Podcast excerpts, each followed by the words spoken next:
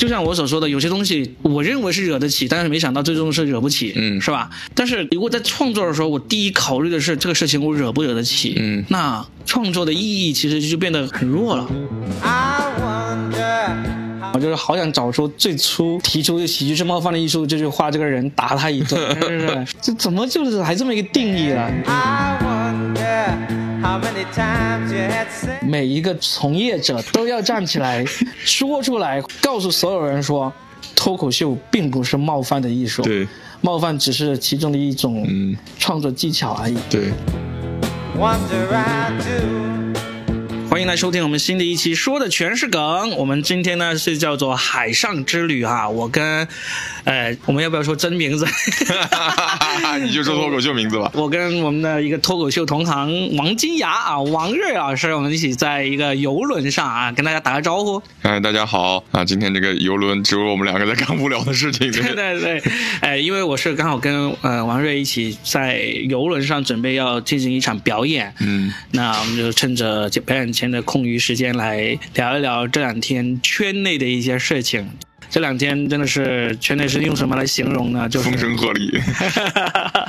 简直就是行业都要覆没了的感觉。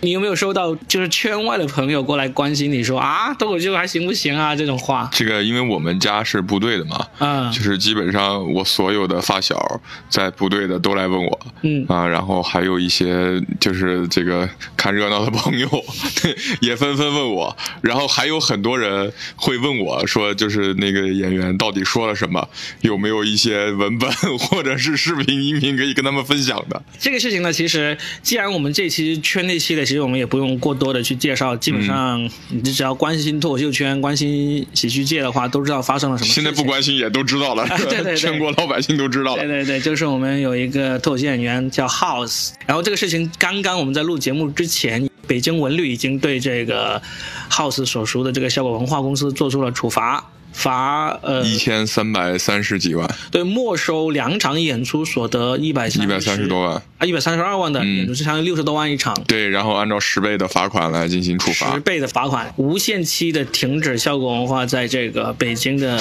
演出，对就相当于把他给赶出去了。对，好像也有一个圈内流行的说法，说他们那个场地的所在地叫龙福寺嘛，对，说那个地方还就是杀气还挺大的，好像一般企业或者个人是镇不住那个地方的。这个这个这个说法就主要是封建迷信，但是也确实 确实出过不少事儿，啊，求生欲很满啊啊。确实出过不少事儿啊。嗯，就确实也证实了这个地方不是那么容易经营好，就是啦，不管是不是封建迷信了。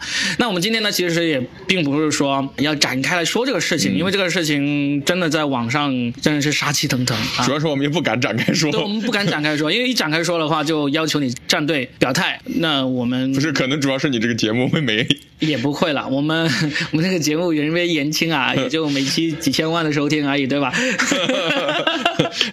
那已经可以入刑了。入刑，我们其实想通过这件事来聊一聊脱口秀这个行业。嗯，这几天可以说是我从业十几年以来听过最严重的、大家最担心的一个时期中，对这个行业还行不行？就是我第一次产生这种担心，其实就是卡姆那次的事情。嗯但是那次事件。也只是一点点的小担心，然后呢，并没有这么这么大范围的担心。然后呢，第二次让我觉得很担心的就是，也是今年了，嗯也就是那个池子在北美演出的那个事情。但是这两次事情都远远比不上这一次在我们同行当中造成的那个恐慌或者说担忧对来的大。因为因为之前卡姆的那件事情，其实还是因为个人违反了相应的法律条款。对大家的讨论呢，仅仅是局限于他这个演员个人身上。然后就是后面这两次的事件呢，大家的讨论是直指脱口秀就是这个演出品类了，嗯或者是这一个行业了。对大家讨论已经从个人就是变成无限扩大了。可以说是今年是两大重击啊，哈，就是从池子到刚刚的这个 House 所引发的这个效应。但是实际上，我自己个人其实是反而没有那么担心的。嗯虽然每次发生这样的事件，我都是第一个会想到这方面的问题，但实际上。我在去年我自己那本书里面嗯有一章，我也提到了这个事件，就是说，就真的有人我从事这么久以来，一直有人问过，他说有会不会有一天你们这个行业真的会出大事，然后呢就做不下去？嗯我就说，嗯，某些公司或者个人，或者甚至是脱口秀、stand up comedy、单口喜剧这些名字，有可能都会因为这些事件而不存在。嗯，但是这种形式是一直存在的。对，因为脱口秀说白了就是个讲故事的形式。以前我们生活中有一些很幽默的人，你怎么讲，他什么说话都很好笑。其实以前在我们开始研究脱口秀之前，我们是不明白什么道理，甚至那个人他也不明白什么道理，他只是无意中发现了他这样讲大家会笑。那自从我们开始研究脱口秀、从事脱口秀之后，我们就发现了里面的原理道理，我们就知道、哦，任何一件事情，只要我们愿意去创作，都有可能把它变成段子。这个事情还是在，只不过我们进进行了这个艺术加工而已。嗯这个技巧、这个形式是已经被研究出来了。虽然国外的人比我们更早的研究出来，他们一百多年前就研究出来了，但是我们也就这十来年才研究出来。但是我们已经知道了这些事情呢，你知道了之后呢，你就不会再回到不知道的年代了，嗯对吧？就像科学技术一样，你发展到了现在，你就不可能再回去重新认为这个天圆地方了。嗯，所以我是觉得，嗯，可能行业会受影响，个人会受影响，企业会受影响，但是如果你喜欢脱口秀，你是可以一直做的。对我我倒是不担心，就是这个品类会受到影响，嗯因为这个品类在就是 stand up comedy 这个概念进入到中国之前，你比如说大家比如说平常做活动啊，或者是做节目啊，你在台上一个人拿一支麦，然后讲上一系列的段子，嗯那它其实在形式上就是 stand up comedy 了，对只是当时大家还不知道这个定义而已，对那只要有人有一天还一个人站在台上说话，那其实这个形式就永远存在。是啊然后同时呢，本身 stand up comedy 这个形式本身它一定是没有问题的。嗯那你无论如何都没有办法让一个艺术形式或者是一个表演形式消失，只是说未来我们可能面对的呃竞技会更多一些。嗯，就是说你没有办法让一个人站在台上拿着一支麦克风讲话这件事情给消失，，对这是不可能的。对，也不可能让一个人站在台上讲笑话这件事情消失。对，所以呢，我觉得这个行业我不担心，他是，但是他现在在经历他必要的这个磨难，我倒是觉得这个真的是有必要的。就是你像这一次，确实是触及了这个很多人心目中的底线。嗯，我们不去定性它，至少知道我们以后肯定不能拿这些素材来嗯创作，嗯是吧？真的是建议大家，就是你不要说拿这些素材来当笑点了，你来创作都不要碰这些素材，不要碰，就是你只要提到了对就危险。对，那就不要去提大把可以讲的别的东西，我们就不要去提了。我我我说几个就是可以以史为鉴的东西吧。嗯一个是相声，因为相声百年，呃，经历了百年的历史，风雨沧桑。之前其实，在民国的时候，呃相声里头是有很多荤口的。嗯那些荤口呢，当时在说相声的时候呢，是让要让那个女女女眷家里的女眷或者是孩子要出去的，所以侯宝林就就跟我们现在说了，什么 十六岁以上，对对，不要进入那种是一样的。嗯所以就是、呃民国的时候，侯宝林不是开始崛起的时候，很多人都会说为什么要去听侯宝林的相声？当时北京人有一个粗话，说因为压文明，就是说他的东西是干净的，嗯他的东西是干净的。然后再到后来，比如说在呃那些运动的年代，相声也面临着一个。重大的竞技啊，或者是冲击啊，然后后来马季他们呢，可能又把相声加上了一些歌颂型的元素，然后让相声继续再往前发展。那到了八十年代，然后改革开放，然后文艺复兴之后呢，那同时呢，相声又迎来了一波创作高潮，所以那时候出现了什么小偷公司啊，然后领导冒号啊这样大量的带有极具讽刺性的东西，然后他就一直在往前走，然后再往前走之后呢，可能中间又有一段时间又没落下来了，然后直到郭德纲呃德云社又把它再往上又提了起来，所以就是大家可以看到，就是呃，因为相声也是一种喜剧嘛，就是它也是经历了波峰波谷的，所以这个倒倒是不用担心，只要这个形式存在，它一定还会迎来高峰。当然，现在确实是这几年的可能是最低谷吧，市场我们以为会到最高峰，但是没想到在内容上可能到了一个最低谷。就内容上确实是能够创作的方向越来越窄了。嗯，怎么说呢？我也觉得你刚才说到相声，其实相声真的是有多少年了？应该是有几百年了。呃，一一百多年的历史，一百多年嘛，对吧？中间确实是它有十几年。是完全没有的。当然呃，那是现在我们经历的这一切，他们都已经经历过了。对他们都经历过，嗯所以我觉得脱口秀，而且我觉得脱口秀的那个生命力比相声要强多了，你还得练你。知道德云社有多少粉丝吗？你说这种话，不是，我们就客观的说嘛，嗯我们也不要讨好谁，也不要为了、为了为了站谁的队嘛。你想想，相声的生命力为什么我会说相声的生命力会弱于脱口秀呢？因为你要讲好相声，嗯你必须得练好几年，是吧？甚至从小练，你才能讲好的。对脱口秀是不需要的，脱口秀不需要那练那。你就说脱口秀门槛低了，门槛低 是真的门槛低是吧？为什么？关键关键是你你的门槛低的话，就意味着你的那个那个群众面广啊啊你想想，我们有多少演员当年都是看着台上那个家伙那几个人讲的一坨屎一样，然后就说老当时就站了起来是吧？啊，对，就我们就是 当个就是那个站起来大大哥一个大哥站起来说：“我讲的都比你好，是吧？对吧？”我们当年就是做过大哥的人，所以在这样的情况下，就是很多人都能够站起来当大哥，那这就说明他生命力强，嗯是不是？你说相声，你真的有多少人看相声的时候能够站起来说：“我贯口说的比你好，我这一段什么，我或者我唱的比你好，对，嗯，不可能的，是不是？除非你是专专门来踢场子的人、踢馆的人。所以一个人站在台上说笑话这个事情呢，是生命力是很强的。嗯，所以我们不用担心这个事情，只是说我们今天还想往外去探讨的一个，就是说，哎，好像现在这个审查和自我审查，嗯，以及这个政治正确这些事情是嗯越来越禁锢我们这些创作者的一个创作思路、创作方向了。那怎么办？后面我们还有什么路子可以走？那其实这个就是因为我这这个长久以来是一个这个电视工作者嘛，嗯所以其实就是在呃节目或者是在影视剧领域，大家碰到的这种竞技，其实比现在的小剧场脱口秀舞台的竞技要多得多得多，嗯远多。呃，我觉得现在内容就是脱口秀的内容转向啊，呃，应该会往更生活流的方向去转。就我个人预预测会往更生活流的方向去转，因为我们本身在做表达的时候，有时候会想去碰一些宏大的话题，或者是探讨一些社会的话题，或者是说用观点展现一个不一样的角度。但是碰到了这些事之后，我觉得宏大话题和一些社会性话题以及新闻话题，可能在短期内是没有办法去触碰的，嗯或者说触碰起来会比较有风险的。那大家可能就更转向生活流了。其实转向生活流呢，有一个仍然是我们拿就是其他类型的喜剧来做比较。呃，我爱我家。嗯我爱我家就是典型的生活流的喜剧。虽然我爱我家梁左在当中写了大量的可能跟呃当年的这个意识形态有关的一些台词，那是好笑的。但是你把那些台词去除掉，就把跟意识形态有关的台词去除掉，它仍然是一部优秀的喜剧。它展现的还是人与人之间的那些呃情感、幽默呀这些东西。所以我觉得，就是只要生活还在，你的创作的土壤和你的创作的素材就不会枯竭。因为我们本身我们想探讨社会话题，是因为我们可能心里头有一个更高的追求，去探讨一些文化、时事，包括一些我们宏大的话题。但是你的生活当中其实说的东西也很多，就是大丈夫能屈能伸嘛，对吧？你先聊一聊家长里短能怎么样，是吧？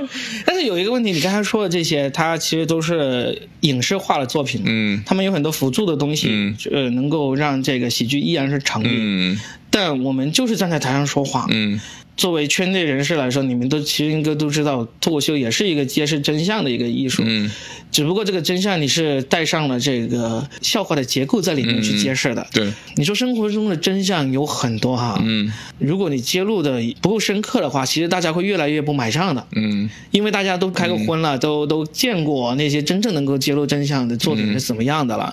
现在你说的家长里短，很多这种东西呢，它其实是绝对足够满足这些第一次来看脱口秀的那个观众的，对，也能够满足那些从来没有去线下看过脱口秀，只在网上看这种脱口秀大会这样的节目的那种观众的。当然了，脱口秀大会还能不能有的话，我们也是存疑啊。哎，但是其实你也看到，其实已经有很多人从脱五开始，就以脱口秀大会五开始，就已经很多人说讲的东西越来越没意思了，因为它就像你所说的，它趋向于讲家长里短，讲这个生活化的东西。你知道脱五被人骂的最多的就是老是拿拿他们离婚的梗来讲，嗯为什么？因为那个就是嘲笑自己啊，嘲笑李诞和程璐自己的，这个最安全的呀，是不是？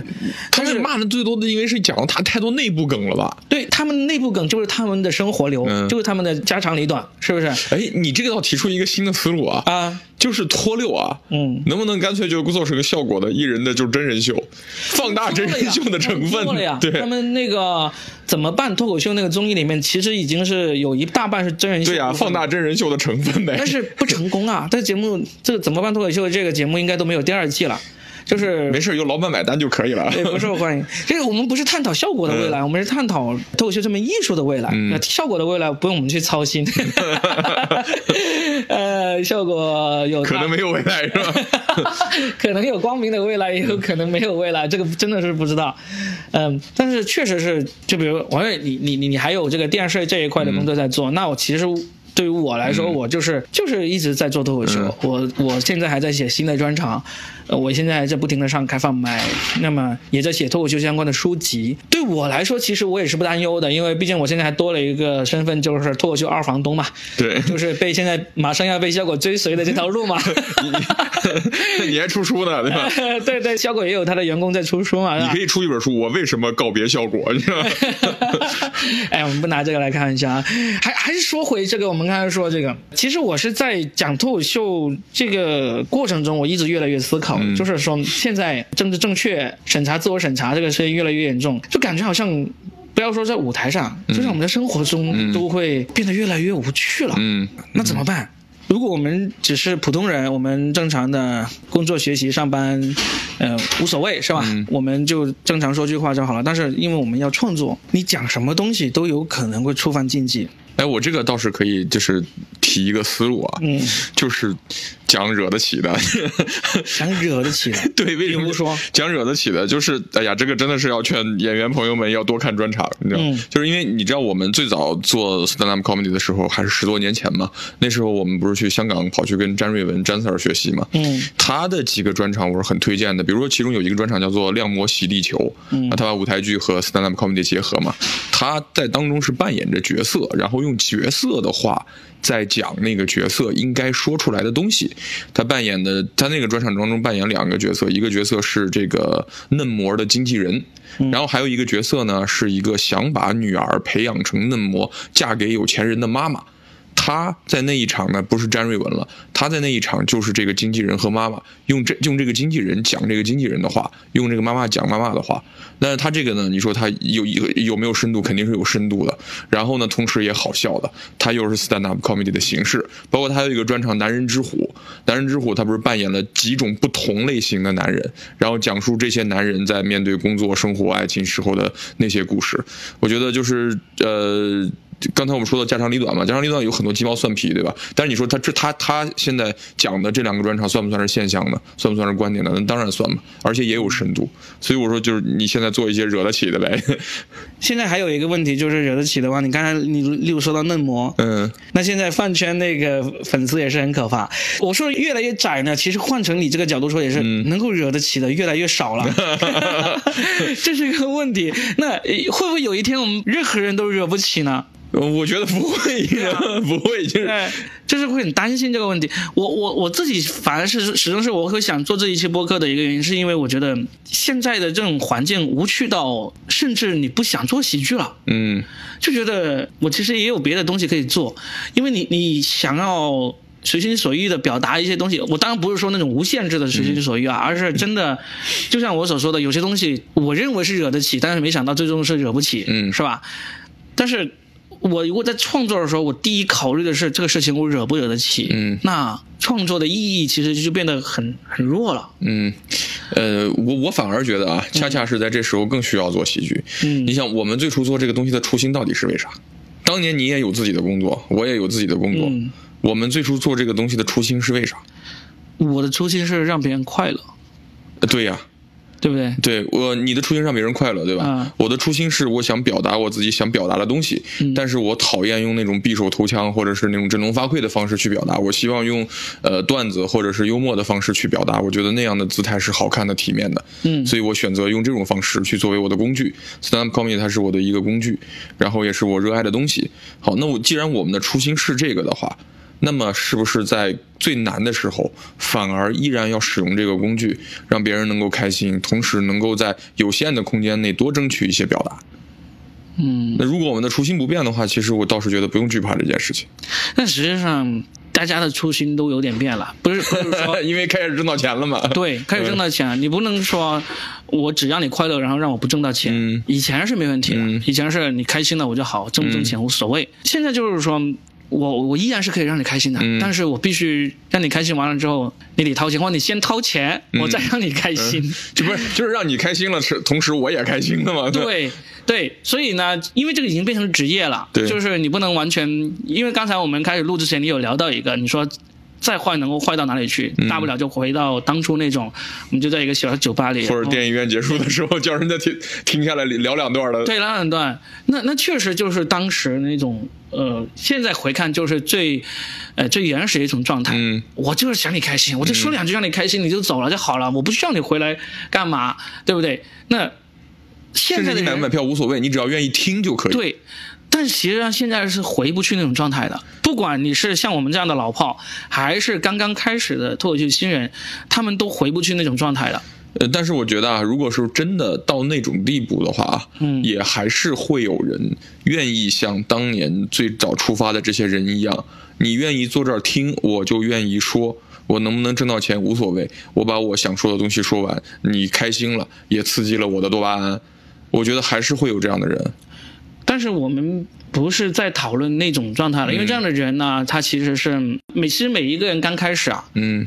他都可能会是这种状态，嗯。但是现在他们只要开始那么一两个月，就已经可以脱离那种状态，不像我们当年，我们真的是这种状态持续了好好几年呐、对，那时候也没商演。对，也没有商演了，就是回不到那种状态。我们刚开始说的就是说这个行业能不能存在这个问题嘛，嗯其实我们已经解答了这个、嗯这个问题。我觉得这个是一定会存在的，可能只不过换个形式、换个名字，啊，换个不同的那个领头公司，嗯 什么之类都有可能。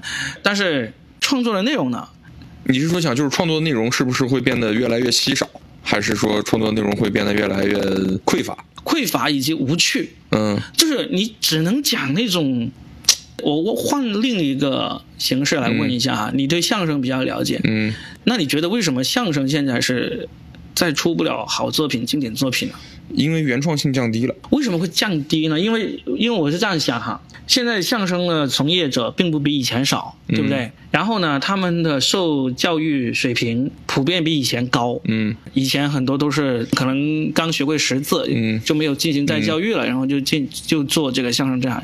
就是说，现在从业人员多，受教育文化程度高，严格来说，他们能够原创出来的东西是要比以前要更多了才对。有几个问题啊，嗯就是早期的相声，就是侯宝林、马三立他们在的时候，有大量的是这种从当年民国时候传承下来的相声，那个是也是像咱们开放麦一样，打磨了无数次的那种经典的老段子。嗯那那那那些呢，肯定是效果是非常炸的，是非常好的。好，后面呢，就是到了这个，比如说九九十年代左右，不是诞生了一大批新作品嘛？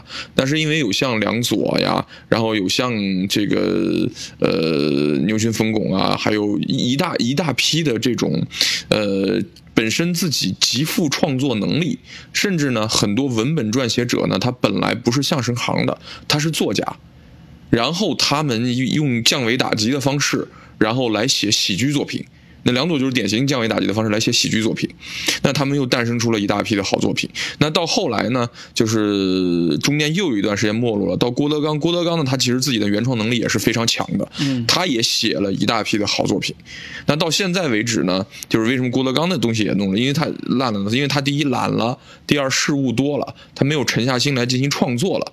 那我后来我也一度觉得可能没有什么好的了。那直到后来，我有一个朋友叫王生啊，苗阜王生的那个陕西新曲社，他们的那个满腹经纶出来的时候，也让很多人是惊艳的。就是那个也是属于他们创作出来的新的好的作品。当然，他们最近没有创造什么特别呃新新的作品，但是就永远这个创作是不会停止下来的，只是说它会可能会沉寂一段时间，但是它不会停止下来。然后同时就是呃，我觉得就是在脱口秀的创作这一块的领域，嗯，我还是觉得有很多种可能，它会诞生出一些比较新的形式，比比如说我说一个肯定人畜无害的音乐脱口秀。音乐脱口秀，我相信王冕的那些音乐脱口秀，或者是我们，因为我们嬉皮分子自己也有演员在演音乐脱口秀，看肯肯，他把他他有一套段子叫音乐长沙话，他就是带大家了解一下长沙文化，然后把这些东西呢跟音乐相结合。那这套段子无论放在哪里，第一它是好笑的，它可能没什么深度，但是它绝对是好笑的，是炸的。然后同时呢，它也不会有什么问题，所以我觉得会诞生出来一系列这样的段子。那你说这样的段子，它它它它是不是像一个喜剧快餐呢？我也不认为它是一个喜剧快餐，因为它可以带你了解一个当地的文化，包括就是我之前看大山老师的一段 stand up comedy，他在他是在国外讲的嘛，但是他是用中文讲的，他就是说这个中国几种方言的不同，那你听出来它是一个有文化的东西，然后也是 stand up comedy 的结构和表达。但是它也是一段人畜无害的东西，它到哪里都挑不出毛病的东西。我觉得可能会诞生出大量的这样的东西。这就这个地方要说到那个喜剧是冒犯的艺术，这是放屁的话，这是。对，前两天就是这个事情正在发酵的时候，我就说嘛，我就是好想找出最初提出“喜剧是冒犯的艺术”这句话这个人，打他一顿，是不是？这怎么就是还这么一个定义了？我们我们再次严正的重申一下哈，就是冒犯、讽刺。吐槽这些其实都只是一种工具或者风格，一种技巧，对，一种技巧。你不能拿其中一种你最容易理解的技巧当做是这个行业的全部。对，那我们有很多圈外人可能听都没有听说过的技巧，那你怎么不不拿来说呢？对，就我们比如说说喜剧是这个 mix 的艺术，喜剧是 callback 的艺术，对啊，叫回来的艺术。对啊，你怎么不拿来说？你就拿一个你最容易理解的，就拿来以偏概全了。这个真的是，如果要一定要给一个定义的话。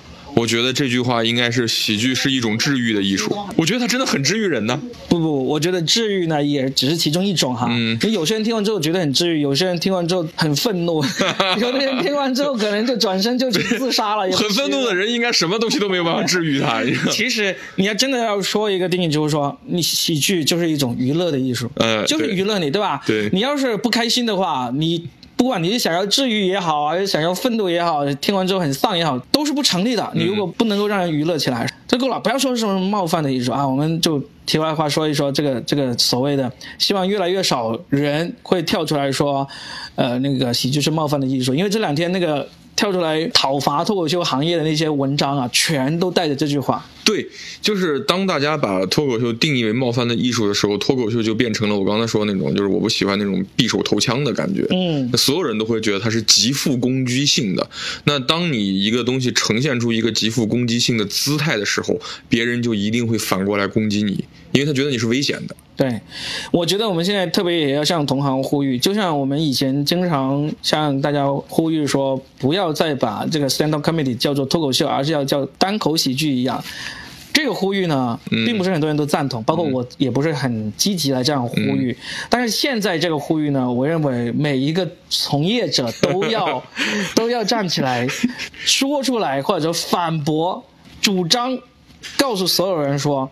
脱口秀并不是冒犯的艺术，对，冒犯只是其中的一种创作技巧而已。对，希望大家这个是强烈呼吁，大家任何时候都要告诉别人，不要用这个这么狭窄的话来定义我们这门艺术，是吧？嗯，哎哎，回到我们刚才就是打了岔的话题啊，就是。创作内容这一块，你说到相声，你刚才说到这个《满腹经纶》，其实我也刚好有幸看过啊。他刚刚出来的时候，他还没有上春晚的时候，我就看过，确实是很好笑的，很有趣的。但是你也感觉好像也就这这么多年来，也就这么一个新的，就是郭德纲之后。对。也就这个新的可以出圈的一个作品，那跟他的从业者相比，这个作品的数量实在是太少了吧？对，因为他这个从业者有一个特殊性，就是你比如说 stand up comedy 的这些表演者，他其实都是要原创嘛。但是相声因为有那几大本的传统相声大全，所以很多年轻的演员他已经丧失了这个创作的。动力，他就基本上把那四大本相声大全拿来说那些老的段子，然后当中无非就是加入一些碎包袱而已。嗯，那他能够这么简单又不创作的就能够上台，那懒人谁不愿意做呢？对吧？又能懒人犯懒，又能赚钱，而且他又不愿意自己去写。然后同时，我就这行学历并没有增加，我感觉是一些就是不读书的人他去干这事儿。我我现在就感觉脱口秀行业。就有可能向着相声这一块去发展了，因为你知道，现在在我们圈内，只有真正那些对脱口秀有深刻了解，甚至是你可以说是原教旨主义的人，嗯，才会那么在意这个抄袭这个事情。嗯，很多人都不在意了。嗯，那你知道现在有共享段子模式吗？嗯，对啊，对啊，几几个人写一套段子，然后几个人去不同的地方来说这一套段子，但是你又不能说他们是抄袭，因为它是几个人一起传出来的。是的，嗯是的，所以这个不就是已经在向呃在向相声呃这个进展了，这个这个这个方式去发展了嘛，对对不对？那说不定这才是中国脱口秀的生存之道啊。我我我因为这是我觉得很悲观的一个事情，因为首先现在观众很新，嗯你不能讲一些，特别像像很多已经创作了很久的人。你像现在我们经常在最近嘲笑的一个，就是很多人都有一一两个段子关于一个大哥站起来，这这这个段子对吧？你像这个段子在几年前其实并没有那么多的，嗯，但实际上这个段子确实是最早最早就是十年前就已经有这种类型的段子，是一个好用的技巧嘛，非常好用的技巧。相相当于一个大哥站起来给你当个捧哏，对我我我现在我自己都不好意思再讲类型的段子，但是我也知道我效果相当好了，也是这种类型的段子。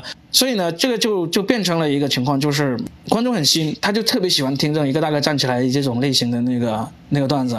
那你要是讲别的，你讲讲你说啊，为什么呃为什么人人生总是那么灰暗什么之类，你要讲一些个人体验或者说一些观感的东西呢，基本上那些第一次来听的观众都会让你体会到什么叫凉的感觉啊，因为他并没有做好准备来听你分享你的人生，嗯。啊、你在人生里面再夹杂一些笑话、一些段子，他们并没有那么的感，他们就是想来放松、乐一下，听一听一个大哥站起来，听一听 你俩什么关系，哎、你俩谁倒贴的谁？之类的这种，对吧？那这种情况会存在很长时间，嗯，而且很长时间，然后长到什么时候，我们甚至都有可能这辈子都见不到他再往下一步走了。我是我是就是这么这么悲观吗我是这么悲观，因为你要是能看到他继续往下走，是因为他的边界是在可以让你去拓宽的。嗯，那你现在边界不但不能拓宽，还在不断的收窄的情况下，那同质化的段子就必然会越来越多。嗯，一个大哥站起来，一个大嫂站起来，一个奶奶站起来，就是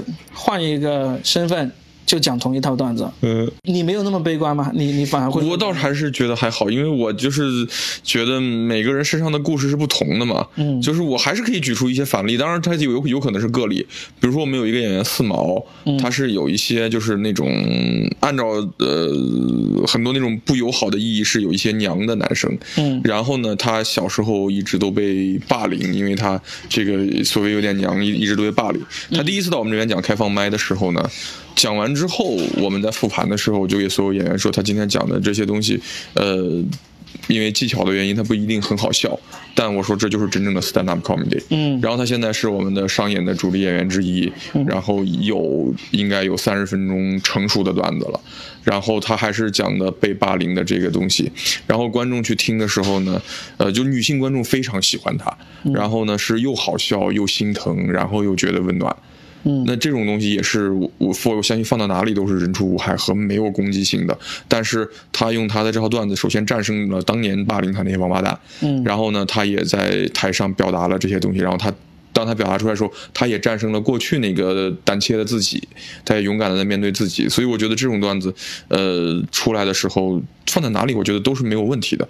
我觉得可能会催生出更多这样的段子，而不是说一定要去挑战一个非常庞大的我们没有力量去挑战的东西。嗯，挑战这件事情，甚至我觉得不应该由艺人去做。我们不说挑战，嗯挑战这个这个太危险了。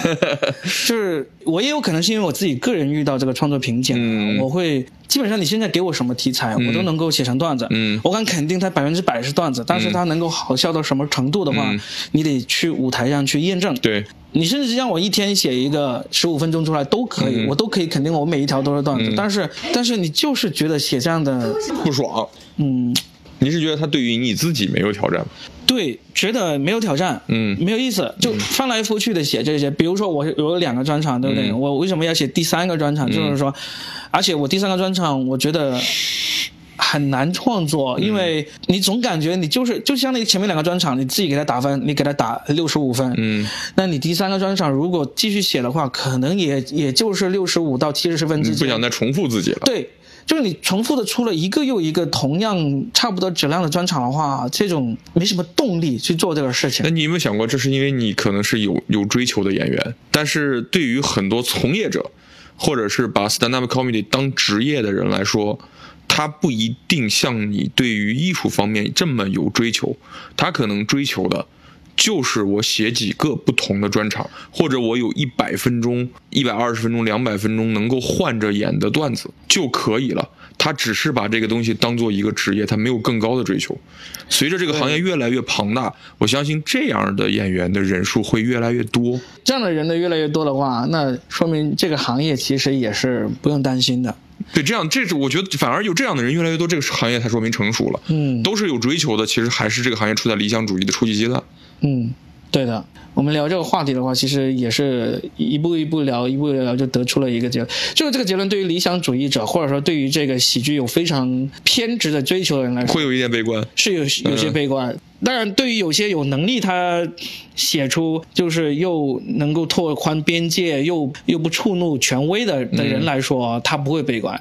但是我相信，可能这一类人里面，更多的是像我这种，就是我能够看到边界在哪里，但是呢，我还没有足够的能力在这个边界之内写出这种锋利的作品。嗯我相信大部分人可能都是这样子。嗯，那你说现在有谁在边界之内写出了锋利的作品的？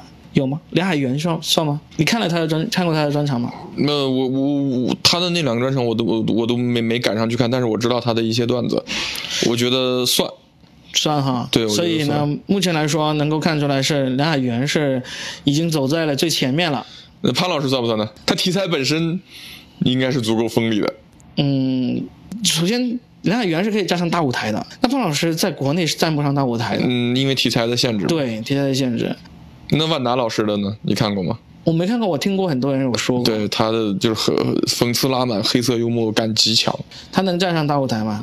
呃，他本身是央视的，所以我觉得他是游走在那个线上的，不好说。但是你听完之后，你会很佩服，就是那些东西你不敢写，你也写不出来。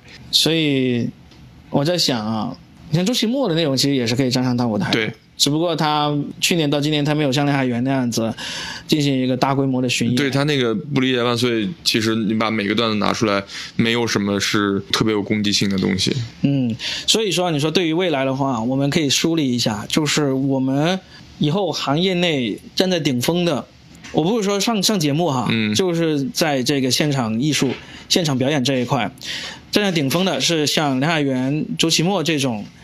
他不会冒犯到权威，同时呢，也在艺术创作上面，他们拓宽了边界的人，这是可以说是站在金字塔顶尖的一种人。对，这是这是一类。一类，然后下来一类呢，就像我们说到的这个潘老师啊，还有你说的万达老师啊，呃甚至说包括像小鹿啊、嗯，这种，他们站在大舞台上是有点危险，甚至很危险，但是他们在这个线下演出是能够让那些对喜剧有追求的观众，就不是才第一次看脱口秀的观众，都能够深深的喜欢，甚至让同行折服的。对。然后就是这个金字塔，就是第三层啊。嗯我觉得就是这些以此为职业，但不是以此为追求的演员，就是有几百分钟各种大哥站起来的、嗯那些充满着技巧和现场效果的段子，嗯它不一定很有深度。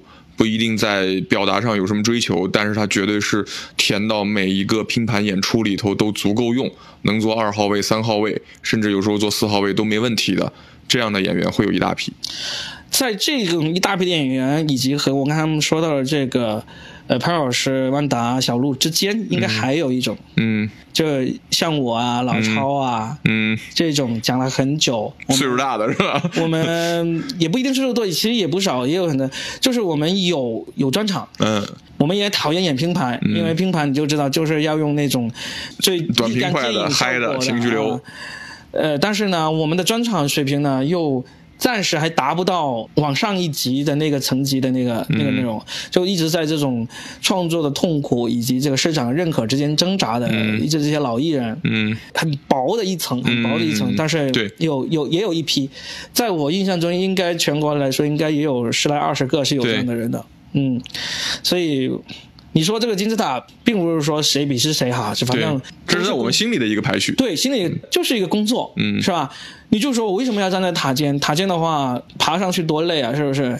也不再这样说，就是你现在是在这个金字塔的基础基石，你为这个行业做一个最踏实的工作，其实这个是好事。只要你不抄袭，嗯啊、只要你不做这种残害同行的事情，那那我觉得不管你在金字塔的哪一部分，都是值得尊敬的。嗯但是不管你在哪一部分，我觉得都有需要向向上去仰望一下。包括周奇墨和梁海源，可能很多人也会想，我不想变成他们那样他们站上去讲这种安全的段子，虽然很高级又很安全，但是呢，他实际上他讲的内容我不想讲。嗯因为其实我有表达过，我当时看周奇墨的《不理解万岁》的时候，嗯就看得很开心，也很佩服。出来之后，我有跟另外一个演员有谈起这个事情。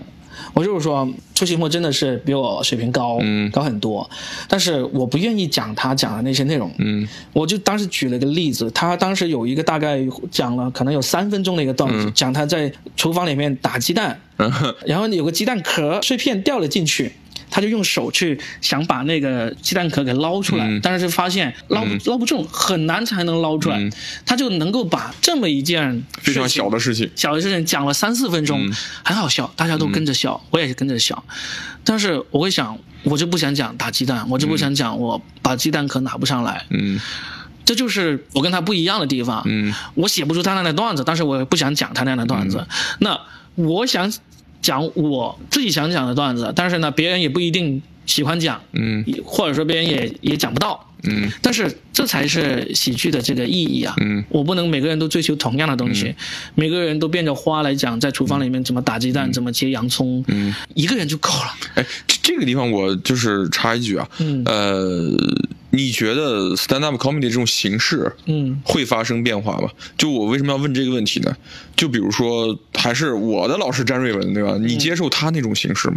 我能欣赏他那种形式，但是我不会用他那种，因为 stand up comedy 不是在香港一开始进来的时候，大家也没有翻译成脱口秀，也没有翻译成单单口喜剧，嗯粤语叫栋笃笑，对吧？栋笃笑。然后詹瑞文呢又往前推了一步，叫形体栋笃笑，他把舞台戏剧跟脱口秀结合。他在台上呢，不是詹瑞文在讲詹瑞文的事儿。而是一个角色在讲这个角色经历的事情。嗯那当他用角色之口在说出去的时候，他的创作的范围就会变得无比的宽，因为他可以扮演任何角色。同时，他用角色在说一些话的时候，是给他自己有极大的保护和安全的。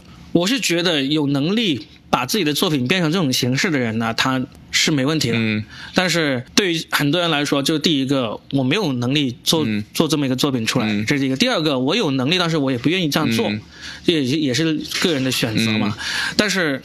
总体来说，脱口秀为什么我说它群众基础会比相声要广，比甚至嗯比任何的喜剧形式都要广呢？就是因为它太容易进入这个基础这一层级了。嗯就现在你想想，有多少人是真的就讲了那么两三个月就可以上商演舞台的？对，它的形式就是最普遍的形式是不会变的。嗯因为你要变得像张瑞文那样子，或者说像谁音乐脱口秀那样子，嗯像富语脱口秀那样子，嗯你需要非常大多的时间沉淀下去去创作，去对他的要求也会更高，要求你的舞台表演呈现要高很多。对。对，但是他那个形式，我觉得还是呃，会让我们从现在这种环境当中啊，如果就是我们去看一下他们的那些专场啊，你会觉得就是如果你在进一步的锻炼自己的舞台能力，然后可能你的创作的形式也会更多，通过形式感的东西也会让自己拓宽一些。是大家要看更多，了解更多，然后呢，找到一种自己愿意去对去尝试。包括我自己现在也在尝试一种目前国内可能几乎几乎还没有人尝试的一个跟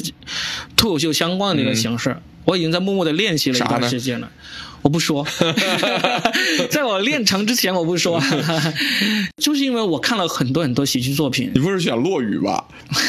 不要猜了，就是我现在还没有练成功，我现在说出来可能会被人笑，嗯。但是如果我我想就是说，如果我最终没有练成功的话，我就当没有发生过。啊、也没有人会记得我这这一期里面提这么提了一嘴。但是如果有一天我忽然练成，我敢拿出来跟大家分享了，那我一定会找到一个舞台来跟大家分享。，哦对了，这个要我我我我我我可以再再再再说两件小事儿啊。嗯我觉得就是大家不要担心，哎呀，这个脱口秀演员们不要担心，你这个受到的这个呃狭窄的范围啊，嗯真的不如做电视节目。我举个很简单的例子，脱口秀演员在台上可以染头发吧，对吧？那你现在大屏电视上谁敢染头发呢？嗯这是不允许的，对不对？还有有一度，你知道我做了很多情感节目吗？对有一度我们是不能够说“小三”和“第三者”这个词的，逼得我们没办法，我们只能说这三个人之间复杂纠葛的男女关系。但是照样是能够把这个东西做下去的。它只是说你在语言表达上要寻找另外的词汇去代替，或者说让你碰碰到很多障碍，但是不代表这个事情不能够往下做。所以碰到这种情况呢，我觉得呃大家都忐忑，但是没有必要放弃，同时也不用太过于害怕。只要你把这个东西往下做，你一定可以，因为语言这个东西它一定是博大精深和千变万化的，你一定可以找到一个最佳的方式，能度过，就是就像就像我们现在不是坐在船上嘛，对吧？那你有的港口很狭窄，有的港口很宽阔，那你一定能找到一个方式，我可以从狭窄的地方过去，然后当我面对大海的时候，我也可以把更多的东西带进来。我觉得就是掌握这个方式就行了，就是大家留得青山在，不怕没柴烧吧。对你这样，我想起来了，就是其实我现在这种担忧，我在几年前就已经经历过，但是后来为什么又乐观？我现在想起来，其实是有一个有一个人有激励到我的，嗯就是美国的那个脱口秀主持人。他其实是印印度印度人，印印印度裔的，叫哈桑米纳吉。嗯他的那个专场叫做《返校之王》，嗯，对，当时是我看到是落泪的，嗯就是笑完落泪的那种，我就觉得。他不但在题材上是绝对是不会冒犯到别人，嗯。不会挑战到什么权威，嗯。而且他都是个人的经历，但是这个人的经历里面呢，又融入了很多思考在里面，嗯。而且他不只是一个人一支麦的技巧，对。他那个技巧就有点像你说的这个，呃，张瑞文的那个形体脱口秀一样，它舞台上是有舞台装置的，对对对对对，它是有这个声光电的那个东西来辅助的，对。而且你会觉得这种辅助呢，它并不是多此一举，或者说哗众取宠。是，非常有必要的。非常有必要的。所以现在我们可能也只是我啊啊，嗯。听了，反正这一期是圈内嘛，我不在乎有多少人在听，呃，反正是呃我现在我再次想起这个专场也是一样。我们现在遇到了那么多在创作上的困难，也遇到了那么残酷的环境啊，不能叫残酷吧，就是危险的环境。基本上你说什么东西都有可能危险，但是你可以依然看到是有可能嗯走出一些既能够让你在艺术创作上不受限制，嗯同时呢又在这种社会环境下能够让你安全往前走的这一些东西的。哎，这个这个，你看我刚刚收到的信息啊，这个啊可以可以念的啊，一定要对内容进行认真审核，千万不能出现违规的内容，遵守法律法规，端正创作思想，加强道德修养，自觉讲品位、讲格调、讲责任，为人民群众提供有营养的精神食粮。这是刚刚收到的信息。行，我们就按照这个方向 去努力创作，努力经营，好吧？我们要要讲正能量脱口秀。哎行了，我这个行业不会灭亡的，呃，非常肯定肯定的预言一下，你你认同这个预言吗？我当然认同这个预言。对，最后我还是希望是这样，就是你刚刚提到《反向之王》啊就是我们每人啊，我觉得是这样，我们每人推荐两个专场啊就是能够看到的专场，就是觉得演员看了这个专场之后，能够拓宽自己的创作思路和创作边界的。嗯，你推荐的两个专场，一个是《返校之王》，还有呢？一个返校之王，另外一个我推荐一下大家去看那个蓬松哥。蓬松哥几乎每一个专场其实都是很安全的，嗯。他都是讲自己个人的一些囧事糗事，然后加入了这个口技的技巧在这里面。就是蓬松哥他去掉那些口技的技巧，他的内容都是很欢乐、很有趣的。嗯。还有一个，我再多一个，就是那个阿金卡卡。嗯。阿金卡是英国的那个 Michael McIntyre，嗯。他讲的也是家长里短，嗯。呃，但是呢也是加入了很多这种，因为他都是戴耳麦，嗯。他不拿手持麦，嗯。就是他可以多很多这种形体啊动作表演在里面。嗯这三个人的，当然哈森米纳奇他新的专场好像已经又走向了一些有点危险的一些话，嗯就在这。如果放到中国是有点危险的这么一个、一个一个方向了，但是他至少他返校之王那个是值得所有在创作上觉得我要是不冒犯，我要是不挑战边界就写不好东西的人，你可以去看一下他。嗯。嗯好，那我推荐的两个专场，一个是那个 We Are Dust 的 For Indian。你看过那个专场吧？没看过。呃，就是他，他也是一个印度裔嘛，嗯然后我就简简单描述一下专场，你就知道我为什么要推荐他了。嗯他呢，这个舞美啊，他甚至连舞台都没有做，嗯他是做了一个门框，印度贫民窟里的那种门框，嗯。前面有那个破台阶，嗯。他穿着印度贫民窟里那些人日常穿的那种粗布衣，手边放了一杯马黛茶，全程他都没有站起来说过，嗯。他就坐在那个破台阶上，向所有的观众讲述在印度这片土地发生的故事。你这个推荐呢会误导人，因为他讲的是印度的贫民窟、这个话题，不是我们 你也听我说完吧，对吧？啊你要听我说完吧，因为他讲的这些故事，我觉得他没有冒犯到任何人，他是充满对这片土地的深沉的爱。然后最后他那个专场最后啊，他最后讲的那个东西，我觉得真就真的是在技巧和情怀上都是值得学习的榜样。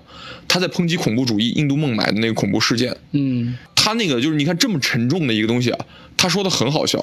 我记得他印象深刻的一段原文我忘记，但是大概意思啊，他就说这个你们今天恐怖主义对吧，干掉了我们多少个我们的同胞，对不对？然后呢，但是我们明天照样把吃了会拉肚子的东西卖给全世界的人哎，对吧？你们没有办法打倒我们印度的每一个人，就是这种，我觉得他就很好。然后另外一个呢，就是推荐詹瑞文的几个专场给大家去看吧，就是我觉得他拓宽了 stand up comedy 的这个表演的边界和形式的边界，就是你尝试用一个极具舞台感的角色再去讲述这个角色故事的时候，它也有极大的真实度，然后同时它也是 stand up comedy 的形式，然后它在视觉上还有更新鲜的东西啊，这些我觉得都是有可能能够拓宽大家创作思路的。嗯，行，那我们时间有限，我们今天就聊到这。OK 呃，但是你推荐的那个印度人的那个专场，我是有点存疑的，我会去看一下。你看一下，你看一下，看一下。说不定就误导了。回去看一下。行啊，我们这一期就聊到这儿啊，我们保持乐观，继续前行。好，大家再见。好，拜拜。人生就像一场戏，相扶到老不容易，人的有缘才相聚，是否更该去珍惜？为了小事发脾气，回头想想又何必？别人生气我不气。气出病来无人替。我若妻子谁如意？况且上身有背离。要比，儿孙说是由他去。我若妻子谁如意？况且上身有背离。邻居亲朋不要比，儿孙说是由他去，吃苦享乐在一起，神仙羡慕好伴侣。